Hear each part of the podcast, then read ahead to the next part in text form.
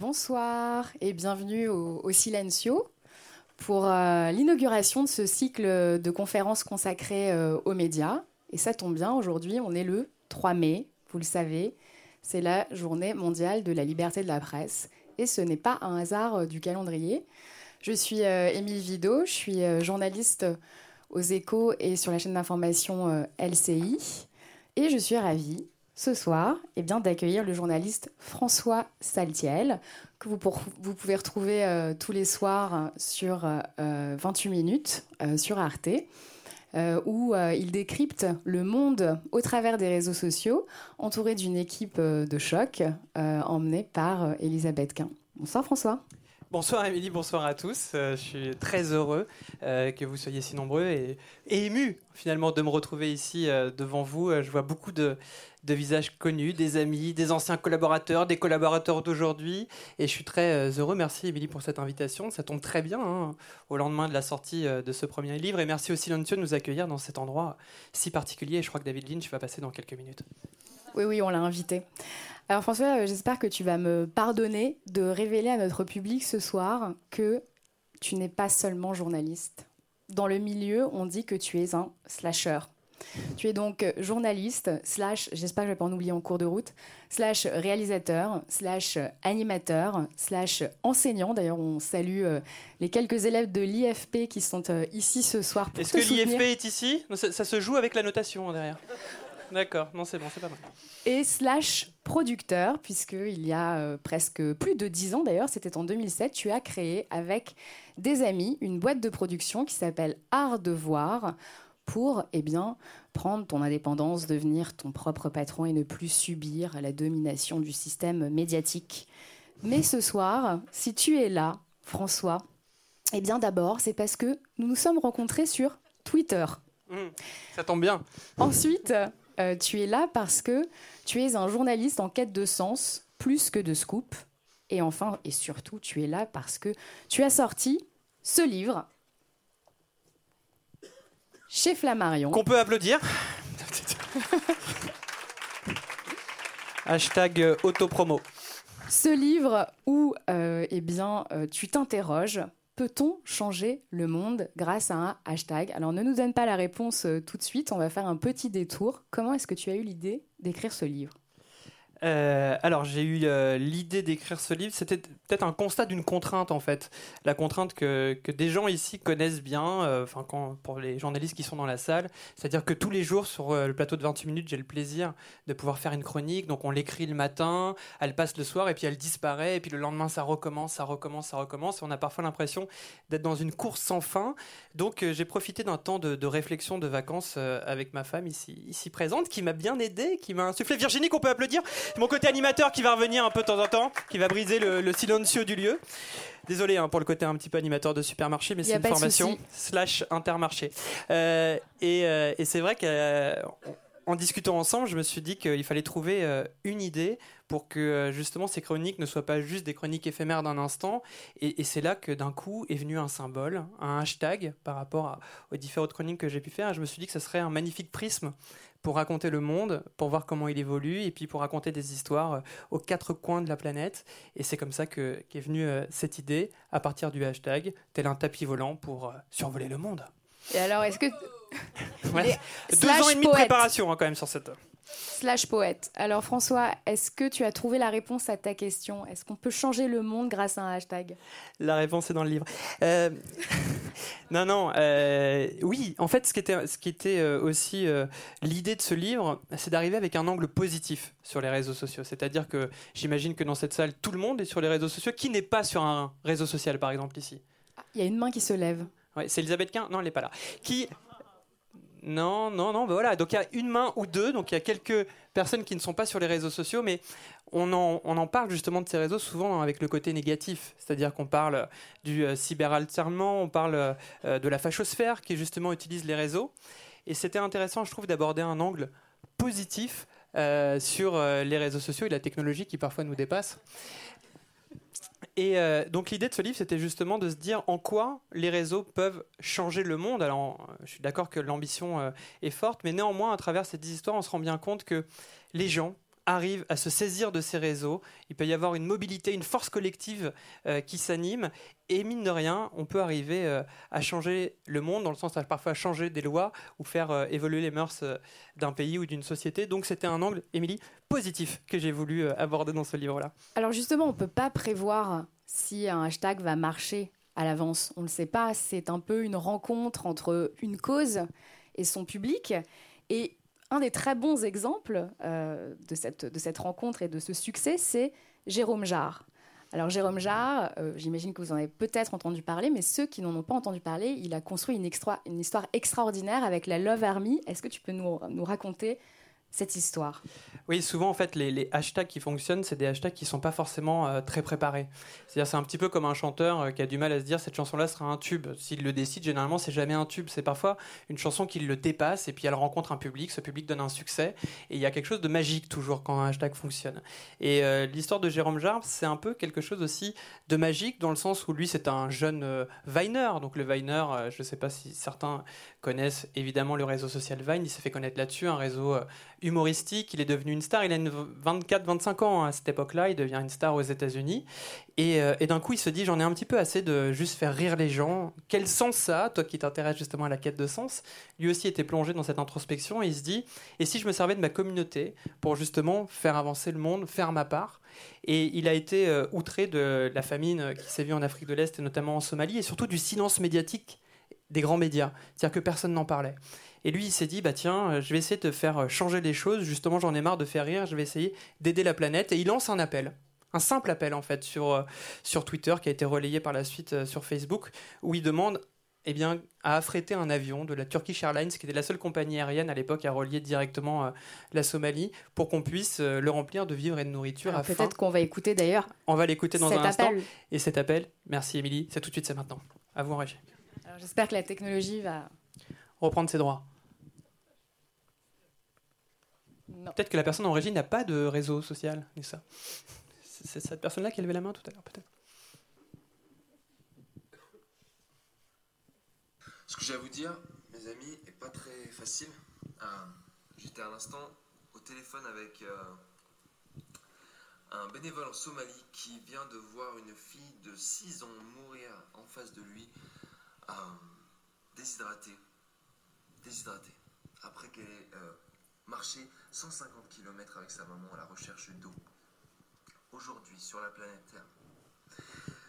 Ça fait partie d'un plus gros problème. Hein. Il y a 20 millions de personnes en Afrique de l'Est qui n'ont plus d'eau, n'ont plus de bétail, n'ont plus de nourriture et qui euh, s'apprêtent à vivre la pire famine. Et les médias en parlent très peu. Pourtant, l'ONU a déclaré que ce serait la plus grosse crise humanitaire depuis la Seconde Guerre mondiale.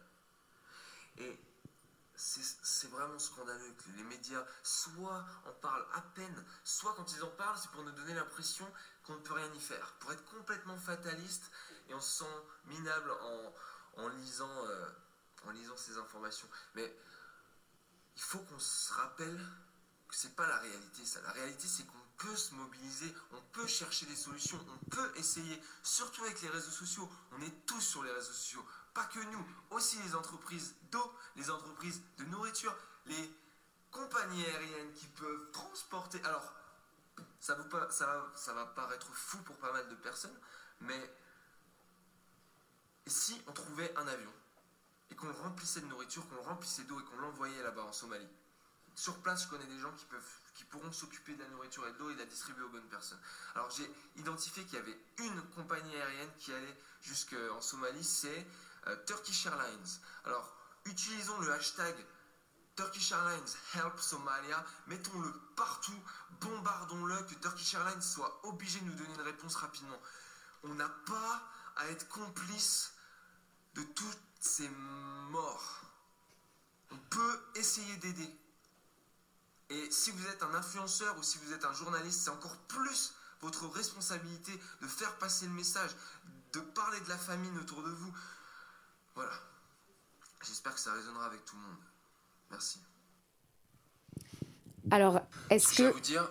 Oui, merci Jérôme. Euh, donc la répétition du message, hein, quelque chose d'important aussi pour qu'il puisse passer euh, dans toutes les consciences. Alors, est-ce que, est que la cause défendue ici euh, par euh, Jérôme a rencontré son public et est-ce qu'il a réussi à affréter ce fameux avion euh, avec Turkish Airlines? Oui, c'est là où on voit justement la, force d'un hashtag. Alors, on comprend bien qu'ici, il y a une stratégie. Évidemment, on, vient, on va taguer Turkish Airlines, qui a évidemment des intérêts commerciaux, des intérêts de communication à voir euh, se propager donc sur les réseaux sociaux ce hashtag en permanence de gens, d'influenceurs surtout évidemment. C'est euh, le public, mais c'est aussi des gens qui, sont, euh, qui ont une caisse de résonance.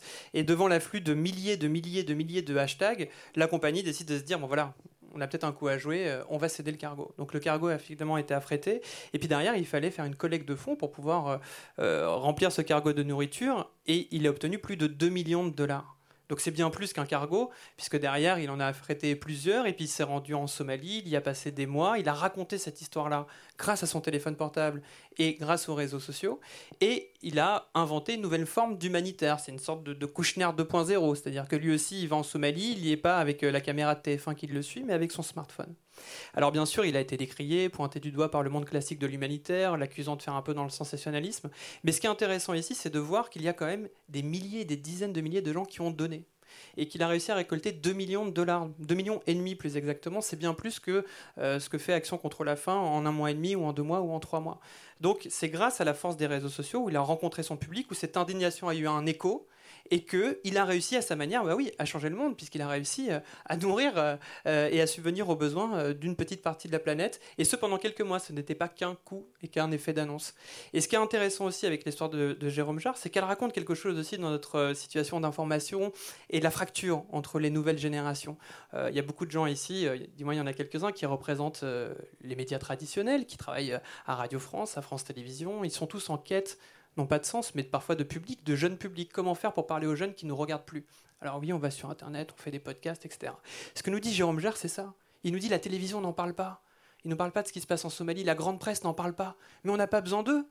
Allons-y nous, avec nos téléphones portables, avec nos réseaux sociaux, on va en parler nous. Donc il arrive à fédérer une communauté aussi avec les nouveaux médias d'aujourd'hui qui sont malgré tout euh, assez éloigné des, médias traditionnels qui essayent tant bien que mal de s'approprier ce territoire-là. Donc, elle est assez intéressante à plusieurs égards, cette histoire de Jérôme Zar, et surtout, elle se termine bien, puisqu'il y arrive à lever des fonds. Il va créer un modèle qui va s'appeler la Love Army. Une fois que cet hashtag va euh, disparaître, il va créer le hashtag Love Army, son armée du cœur, qui va opérer au Mexique, qui va opérer avec les Rohingyas. Vous avez son nom vu ces images où il est embarqué avec lui au Marcy, encore un leader d'opinion, pour euh, une fois encore essayer de changer le monde.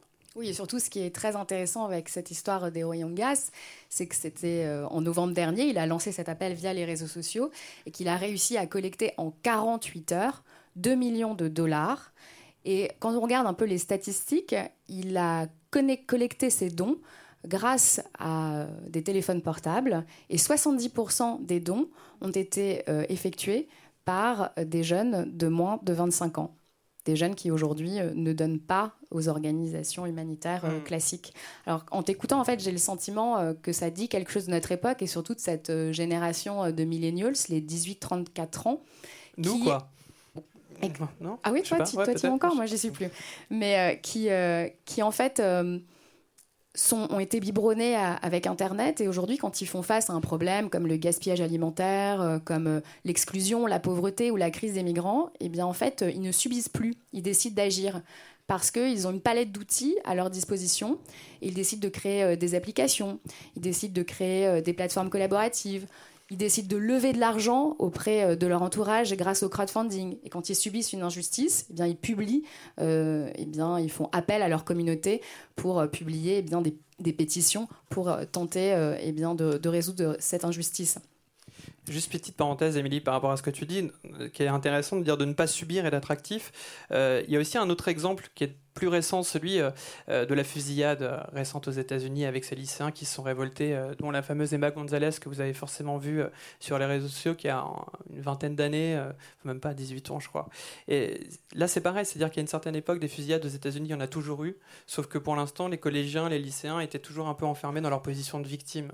C'est-à-dire qu'on faisait des marches commémoratives, des prières, et puis ça passait. Là, ils se sont dit, parce qu'ils ont les moyens de le dire, le tweet de Trump qui dit Toutes mes prières vous accompagnent elle lui a répondu en direct Tes prières, j'en ai rien à faire. Ce que je veux maintenant, c'est que la loi change.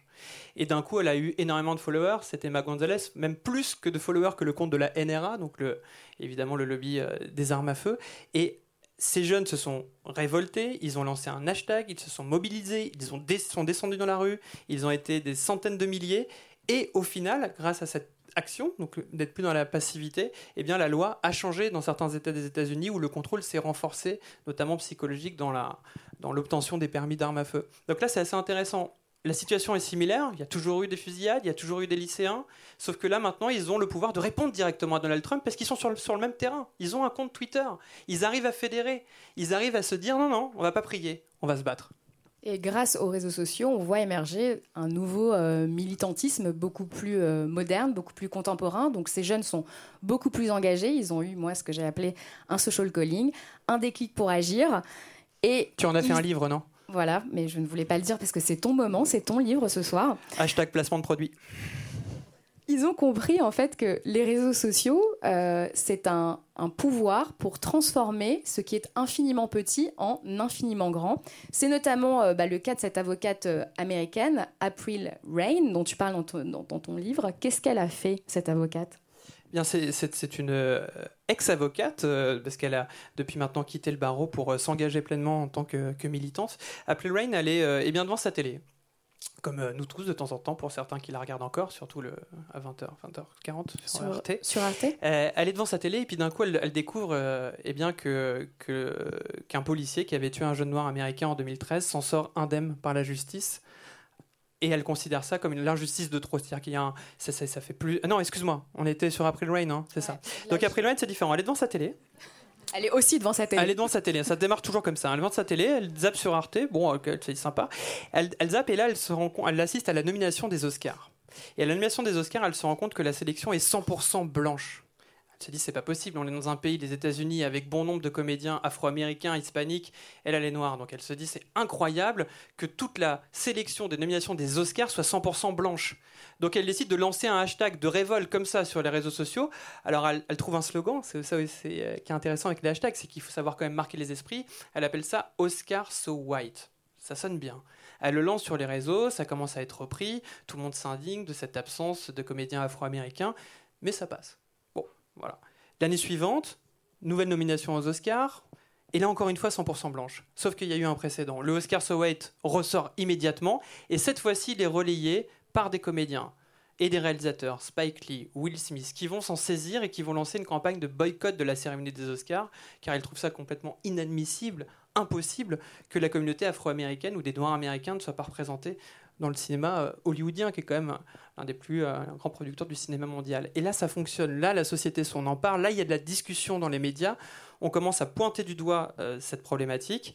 Et à force, l'année suivante, ça se passe en plusieurs temps, l'année suivante, eh bien, le panel de l'Académie, c'est-à-dire le fonctionnement de l'Académie des Oscars, qui est composé de milliers de personnes, des professionnels, qui sont finalement majoritairement à plus de 80% des hommes, des blancs, de plus de 50 ans.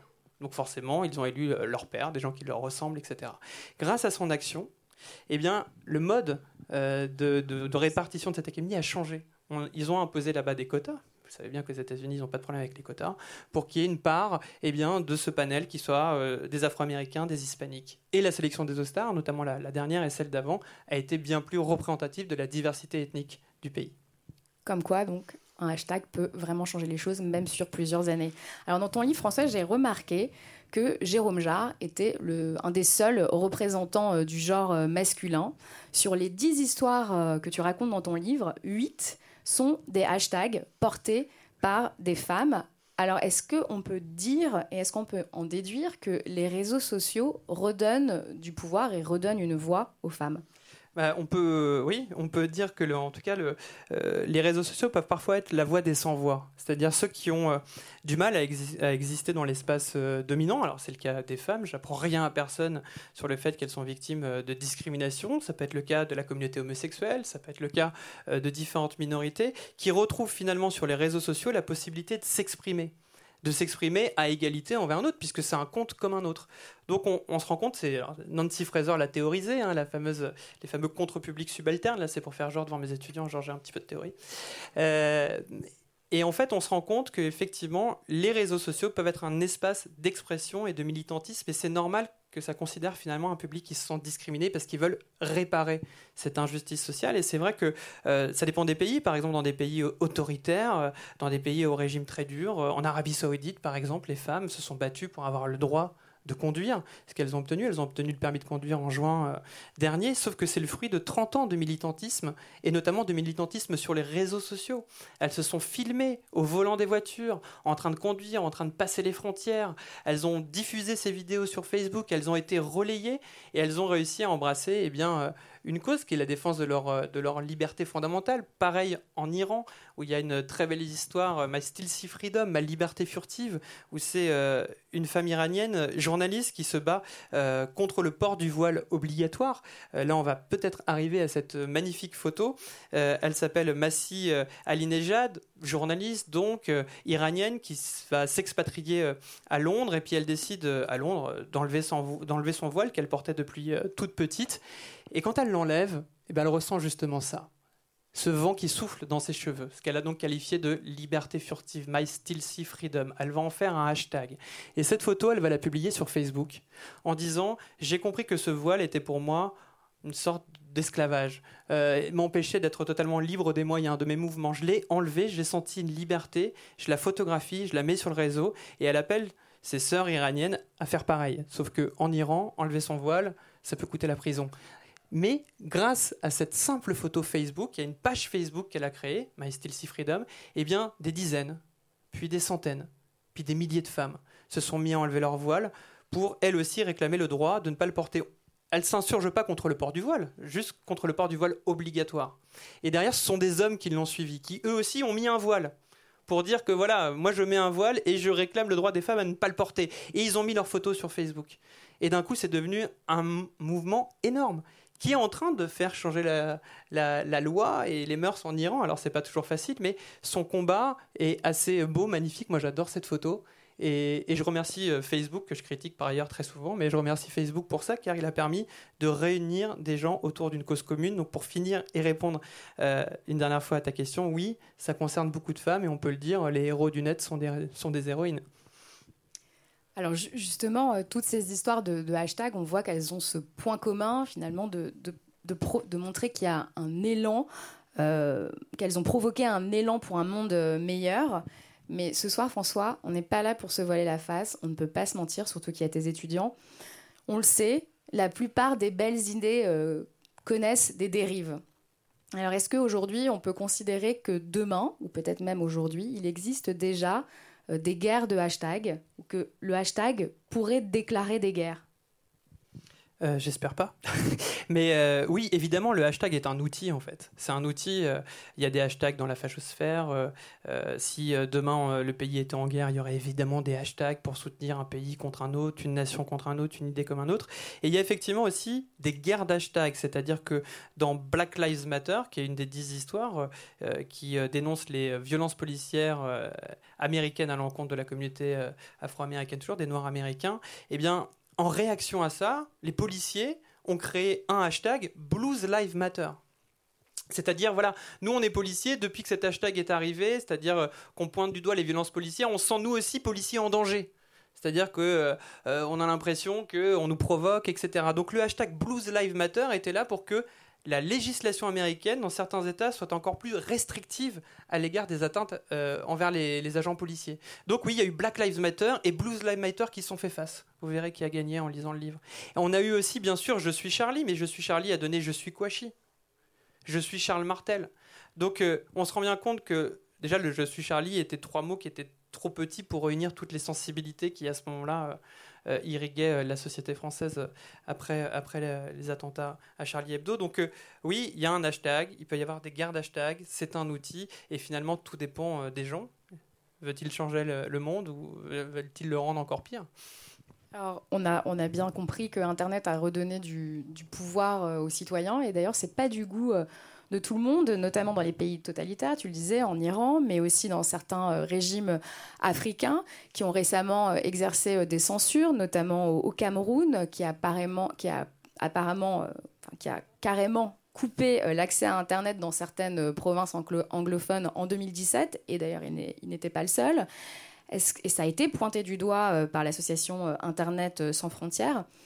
Est-ce que François, l'avenir de la répression pourrait se jouer dans l'accès à Internet? Est-ce que ça pourrait nous concerner, nous, demain? Est-ce qu'on pourrait nous couper Internet? euh, alors c'est vrai que les, régimes autoritaires, ils ont vite compris euh, depuis la révolution euh, en Iran, la révolution iranienne de 2009, et puis plus tard les révolutions arabes en 2011, qu'on a d'ailleurs qualifié de révolution Twitter, que ces réseaux sociaux, Facebook, Twitter, n'étaient pas juste là pour faire du lol avec des vidéos de chats ou retrouver ses copains d'un vent. C'est-à-dire qu'il y a eu un usage qui a été détourné par la population, par la dissidence, pour l'utiliser, pour s'organiser, pour mener en place des révoltes. Et à cette époque-là, les régimes autoritaires ne les voyaient pas. Ils étaient un peu dans l'angle mort de la surveillance de ces régimes autoritaires. Sauf que ça a fait jurisprudence, à force d'avoir appelé ça la révolution Twitter en 2011 avec ces pays qui sont soulevés euh, en Tunisie, euh, un peu en Égypte.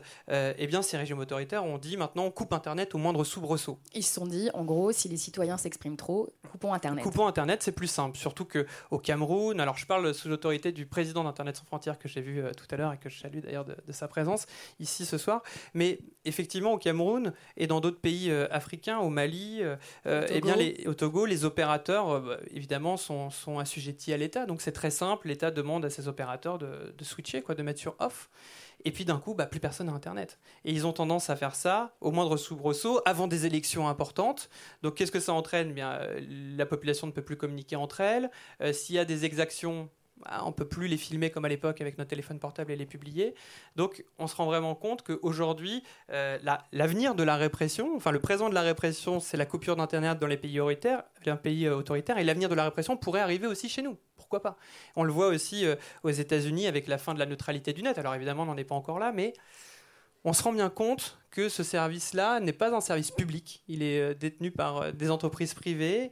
On a tendance à croire que c'est un service public, mais il pourrait nous échapper un jour, et dans certains pays, c'est le cas. Oui, et d'ailleurs, euh, Edward Snowden a alerté à ce sujet avec un, tweet et a, participé à faire véhiculer Bring Back Our Internet. Et ce que je voulais dire aussi, j'ai oublié ce que je voulais dire. Alors, Bring Back Our Internet, tu le disais, c'est bien ce hashtag qui est devenu maintenant un hashtag de référence. Il est né au Cameroun, c'est une des dix histoires aussi. Et maintenant, dès qu'il y a une coupure euh, d'Internet dans les différents pays africains, eh bien, ce hashtag Bring Back Our Internet revient. C'est ça qui est intéressant, c'est que le hashtag, il est universel comme Internet. Ça naît au Cameroun et finalement, ça va être repris dans toute l'Afrique et peut-être dans d'autres pays. Euh, petite parenthèse, euh, sans rentrer dans ce débat de MeToo qui a peut-être un peu pas saouler tout le monde, je veux dire tout le monde en a entendu parler, mais MeToo ce qui est intéressant c'est ce mouvement international qui transcende les frontières, on en a eu au Maroc, on en a eu au Canada, en Suède, en France, en Italie, aux États-Unis évidemment là où c'est né. Donc effectivement il y a une internationalisation des hashtags qui est assez passionnante à analyser. Oui, et d'ailleurs, je voulais revenir sur ce que tu as dit sur Trump, euh, sur cet Internet à deux vitesses. Qu'est-ce que ça signifie Si on coupe Internet, ou en tout cas si c'est la fin de la neutralité du net, ça veut simplement dire que ce seront uniquement les gens les plus riches qui auront accès à Internet. Et c'est peut-être ce qui se passera euh, prochainement euh, aux États-Unis. Depuis le début euh, de notre conversation, j'ai quand même quelque chose qui me trotte dans la tête. Qui est ce vendeur de thé qui a changé le monde avec un hashtag? C'est une bonne question. Alors, je vais d'ailleurs montrer sa photo. Ce vendeur de thé. Alors, voilà, ça c'est le choix du titre de, l'éditeur de chez Flammarion, Christophe Absi, qui est au fond de la salle, que je remercie d'ailleurs, puisque à la question comment est né cet ouvrage, je l'ai dit, euh, Virginie qui a insufflé cette idée, et puis ensuite euh, euh, le hashtag qui est apparu comme une évidence, mais aussi un éditeur qui a cru tout de suite. et ça c'était avant l'affaire MeToo et Balance ton port. Hein. D'autres éditeurs m'ont rappelé derrière, mais Christophe chez Flammarion y a cru tout de suite, et, je le remercie. comment tu voulais l'appeler le livre? Tu peux nous livrer le Je voulais, non, mais moi je voulais l'appeler, je dis Christophe, ça serait bien de l'appeler la puissance du hashtag, comment un symbole peut changer le monde. Me dit ouais, ça marchera pas, tu vas en vendre 20 euh, au rayon communication chez Gibert. Il m'a dit non, non, il faut qu'on accroche sur une histoire. Il faut que le livre, ça soit une histoire et ça va être l'histoire du vendeur de thé qui changea le monde avec un hashtag. Donc j'étais un petit peu sceptique au début parce que des 10 histoires, on va dire que c'est pas la plus forte. Mais je me rends compte aujourd'hui, euh, dans le début. La plus romantique. Oui, c'est la plus romantique. Et puis dans le début de cette aventure médiatique, que c'est une histoire qui est reprise. Donc Christophe euh, connaît bien son métier, comme quoi finalement, hein, chacun ses spécialités. et ce vendeur de thé, en fait, c'est une invitation voyage. Il y a l'aspect magie aussi dans cette histoire-là qui est propice justement euh, à ces dix histoires d'hashtag. Il faut toujours une part de magie, une alchimie entre un public et, quelqu'un qui l'a initié. Alors ce vendeur de thé, euh, c'est un vendeur de thé de 18 ans du marché euh, d'Islamabad au Pakistan. Il est magnifique. Il est très très beau. On le voit. Regardez-le. Il est beau. Hein. il séduit les femmes comme les hommes. Et puis il va séduire une photographe de mariage qui est en balade comme ça sur ce fameux marché. Elle a toujours son appareil en poche, c'est normal, elle est photographe, mais elle photographie pour le plaisir. Et puis elle va capturer cet instant à son insu. Ça qui est intéressant. Et ça l'agace d'ailleurs. Ça l'agace un peu, Ashraf. Il est là, il voit qu'il est un peu perturbé par cet appareil photo. Enfin bon, il fait pas gaffe, il continue à servir son thé. Et elle prend cette photo, elle rentre chez elle, elle décharge ses photographies, elle en a plusieurs, puis elle retombe sur celle-là, elle se dit euh, tiens, je vais la publier sur Instagram avec le hashtag Shaiwala, qui veut dire vendeur de thé au Pakistan, et euh, un petit jeu de mots qui s'appelle Hot. Voilà, t'es chaud, un subtil jeu de mots, voilà, ce, mec est chaud. vous l'avez compris. Donc, elle, euh, elle, publie cette photo et d'un coup, elle devient virale, tout le monde se la passe euh, au Pakistan. Regarde, il est super beau, tac, tac, tac. Et puis, en quelques jours, ça devient une petite star des réseaux sociaux. Je rappelle que l'homme de 18 ans ne sait ni lire ni écrire et n'a pas de smartphone. Donc, tout ça se passe à son insu, c'est-à-dire qu'il devient une star sans même le savoir. Jusqu'à ce que ses copains au marché viennent le voir en lui disant Tu es partout. Voilà, tu es partout, regarde, tu es le Chaiwala, on parle de toi partout. Et surtout, on parle de toi jusqu'en Inde. Eh oui, pays frontalier, en conflit, il y venait d'avoir un attentat dans la région du Cachemire, la tension était très forte, et en Inde, pas besoin de traduire Chaiwala, ils partent, les deux pays partagent euh, cet amour du thé, Chaiwala veut dire aussi vendeur de thé là-bas, et les Indiens vont commencer eux aussi à faire circuler cette photo en disant regarde ce Pakistanais comme il est joli, c'est lui la bombe atomique, il faut arrêter de lui envoyer des bombes, il est trop beau, etc. Et d'un coup, notre petit vendeur de thé, hein, qui est déjà devenu une star, il n'a pas compris comment il en était une, se met à être presque à son insu, même s'il va en deux de ces trois-là, un ambassadeur de la paix. Puisqu'il va dire Mon plus grand rêve à moi, c'est d'avoir réussi à tendre la main à mes frères indiens. Alors en plus, il a des rêves de cinéma. À cette époque-là, à Bollywood, il y avait un boycott des acteurs pakistanais suite justement aux réactions des attentats. Et il dit Mon rêve, ce serait de jouer dans un film indien. Et donc il devient ambassadeur, il fait euh, toutes les télés, euh, euh, il devient d'ailleurs la personnalité la plus connue du Pakistan cette année-là. Va-t-il réussir à jouer dans un film indien? La réponse est dans le bouquin. Alors je le disais en, introduction avant de passer aux questions, parce que je suis sûre que vous avez de nombreuses questions à, poser à François. J'espère que vous en avez préparé. Aujourd'hui, c'est la journée mondiale de la liberté de la presse. Et euh, à l'occasion donc de cette journée, c'est une question que tu ne connais pas, François. Ah à l'occasion de cette journée, les journalistes du monde entier ont décidé de partager euh, sur les réseaux sociaux leurs histoires et leurs combats avec un hashtag I am a journalist because. Donc je voulais te poser cette question à toi, François. Comment tu compléterais cette phrase Je suis journaliste parce que. Il n'a pas préparé. Oui, parce que tout le reste était écrit en fait. Hein. Tout était scripté, les blagues, les machins. Ça fait une semaine qu'il me harcèle pour connaître le script. C'est un super sketch. Et c'est vrai que là, euh, là, j'ai pas le, j'ai pas le truc. Alors, euh, je suis un journaliste parce que euh, parce que j'ai été mangé par un ours une fois. Parce que j'ai vu que justement ces journalistes faisaient part des grandes expériences au gré euh, de ces grands reporters aux quatre coins du monde. Et je me rappelle dans un, dans un reportage pour Culture Pub, et je salue d'ailleurs tous ceux de la rédaction de Culture Pub qui sont présents ce soir. Une fois, j'ai été euh, mangé par un, par un ours. Non, je rigole. Donc, je suis un journaliste, ça c'était une petite anecdote. Je suis un journaliste parce que, euh, bah, parce que je crois en mon métier, parce que j'essaye de, de, transmettre. En fait, nous, en tant que journaliste, avec Xavier qui est là au fond en train de siroter sa bière et que je vois tous les soirs sur le plateau de 28 minutes, tout ce qu'on fait, c'est de partager. Nous, on fait pas grand chose. On n'est pas euh, justement grand reporter aux quatre coins du monde. On n'est pas euh, ces Iraniennes qui, euh, qui enlèvent leur voile au, risque de leur vie. on est des journalistes. Enfin, le journalisme a plusieurs facettes. Hein. Il y a des grands reporters, puis il y a ceux qui sont tranquillement installés dans un salon au silencio en train d'attendre David Lynch. Et donc, nous, tout ce qu'on peut faire, c'est essayer de transmettre, c'est essayer de partager, c'est essayer de raconter des histoires, c'est essayer de faire en sorte que le public soit concerné, en y croyant en étant convaincu et puis en essayant d'être le plus enthousiaste possible. Donc voilà, je suis journaliste euh, parce que j'essaie de raconter au mieux mes histoires auxquelles je crois. Merci François. Je pense qu'on peut l'applaudir. Et je vais vous donner la parole pour poser des questions à François. Donc toutes les questions sont écrites aussi. Donc euh, là, c'était la personne 1. Alors, s'il n'y a pas de questions, de toute façon, je pense qu'on va pouvoir continuer à poursuivre. Attends, généralement, il faut, pousser un peu les gens. Et les étudiants, les étudiants tu, tu, tu, les as pas fait potasser sur des questions? Non, mais ils vont pas oser et tout. Ils sont jeunes. Donc aucune question. Donc c'est-à-dire que ça, euh, ça suscite aucune réaction. Quoi. On est vraiment dans un niveau d'interactivité euh, proche de zéro. Quoi. C'est, ça qui est... Donc est-ce que ça change le monde? Euh, La question reste en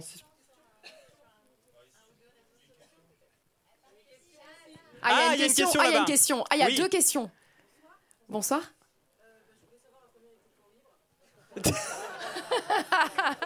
Question très pragmatique du prix. Euh, eh bien, un prix qui défie toute, toute concurrence, moins de 15 euros. 14,95 euros. Voilà.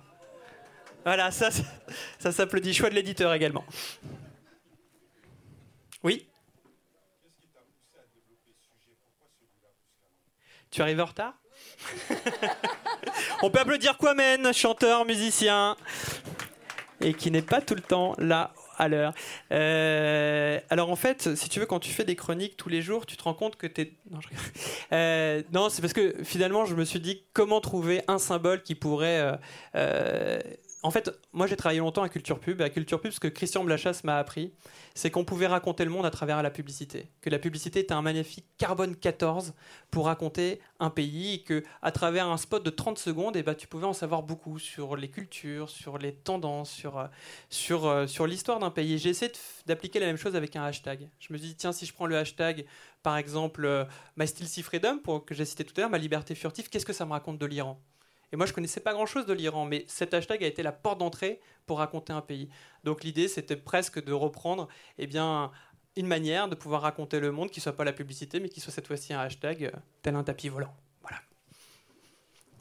Est-ce qu'il y a une autre question? Alors, s'il n'y a pas d'autres questions, peut-être que tu peux nous raconter ton premier contact avec le journalisme. Tu avais 15 ans, tu rêvais de rentrer dans les coulisses. Ah, c'est en mode dossier, là, c'est ça? Ah, bah, je suis en mode dossier, je me suis dit que j'allais un peu balancer. Tu rêvais de, de rentrer euh, dans les coulisses de la télévision que tu regardais beaucoup étant adolescent. Et qu'est-ce qui s'est passé? Ah oui, bon, alors voilà, comme ça, ça, parlera. Euh. Ah oui, pardon Vas-y, Sandra, tu. Ah oui, c'est gentil, merci. Dans...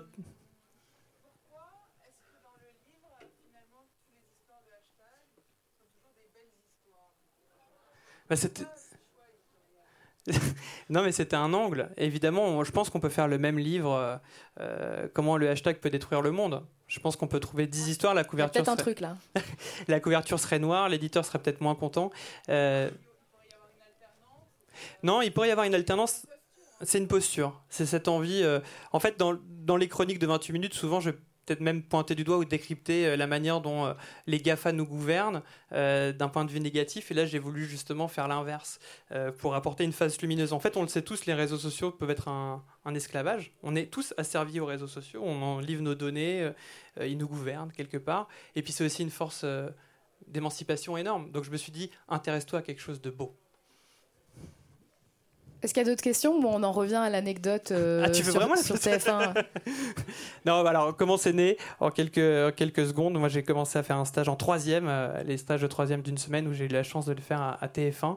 Et c'est là en fait où c'est vrai que c'est pas toujours euh, facile de savoir ce qu'on veut faire jeune. Je connais aussi beaucoup de personnes qui, qui savent pas ce qu'ils veulent faire jusqu'à tard, 20 ans, 21 ans, 22 ans. Et, et c'est vrai que c'est une chance de bah, rencontrer un métier assez tôt. Et moi c'était le cas, j'étais à 15 ans, j'étais dans la rédaction du 20h de TF1, je voyais tous ces journalistes qui fumaient beaucoup de cigarettes et qui buvaient du café.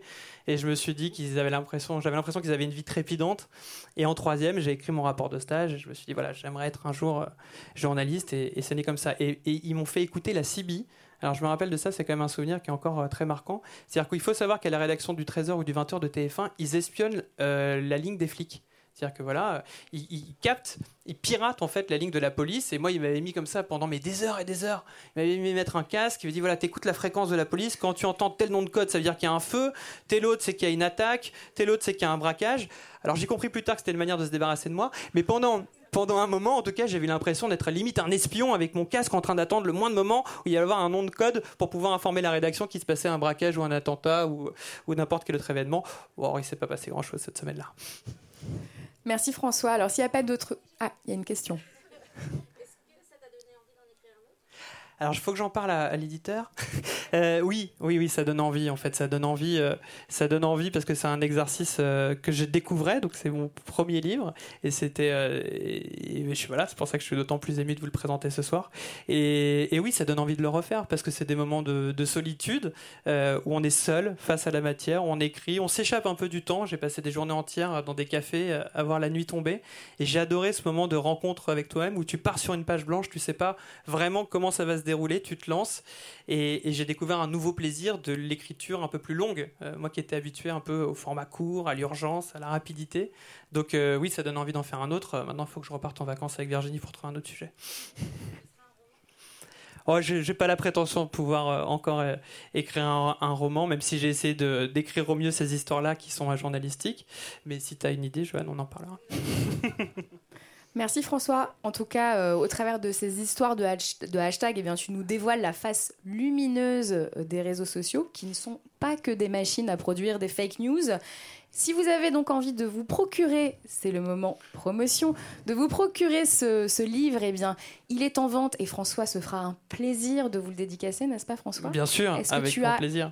Des remerciements à adresser peut-être, c'est le moment. Hashtag remerciements Hashtag remerciements, euh, j'en ai fait euh, quelques-uns, donc je te remercie toi, Emeline, de m'avoir invité. C'est un plaisir. Euh, le lendemain de ce livre, je remercie le Silencio de nous accueillir et la soirée va se prolonger puisqu'on va pouvoir partager aussi un verre ensemble et puis peut-être quelques dédicaces. je remercie une nouvelle fois Virginie qui m'a donné l'idée du livre et qui m'a mis en contact avec l'éditeur. Donc avoir l'idée du livre et trouver le contact de l'éditeur, c'est pas rien pour lancer un bouquin, on peut l'applaudir, merci. Évidemment l'éditeur qui a fait confiance et qui a cru euh, tout de suite. Adam Blonda qui fait un travail formidable euh, euh, de reprise médiatique. On a beaucoup de médias justement qui s'annoncent dans les prochains jours et, bravo. C'est sans doute que le sujet intéresse, mais c'est aussi Anne qui arrive à très bien le porter. Et puis je voulais aussi bien sûr remercier mes collaborateurs d'aujourd'hui de 28 minutes qui m'offrent eh le plaisir de pouvoir tous les soirs essayer de raconter le monde à travers les réseaux sociaux. Xavier Mauduit, Sandrine Bain et tout le staff HMC qui est ici, qui est venu le maquillage, la coiffure, avec qui on partage des très beaux moments dans les loges. Et on pourrait sans doute créer un hashtag très bientôt, hashtag HMC. Donc voilà, merci. Puis merci à vous euh, d'être venus ce soir. Euh, il y a des amis, il y a des collègues, euh, il y a surtout beaucoup, beaucoup d'amis. Et je suis content qu'on ait pu, en l'espace d'un instant, discuter autour de ce. Pardon? Manu? Je remercie Manu? Tu veux que je. Voilà, je remercie Manu. je remercie Manu. Et je remercie Emmanuel Macron, effectivement, qui nous fait euh, l'honneur de, passer tout à l'heure. Euh. Merci à vous, en tout cas, d'avoir été là. C'est un moment qui restera gravé pour l'éternité. Merci. Merci, bonne soirée. Nous, on se retrouve le 29 juin pour poursuivre ce cycle autour du journalisme en quête de sens avec les fondatrices de Fresh qui ont quitté euh, Minute Buzz donc le groupe TF1 et elles viendront nous raconter pourquoi. À bientôt. Merci à vous.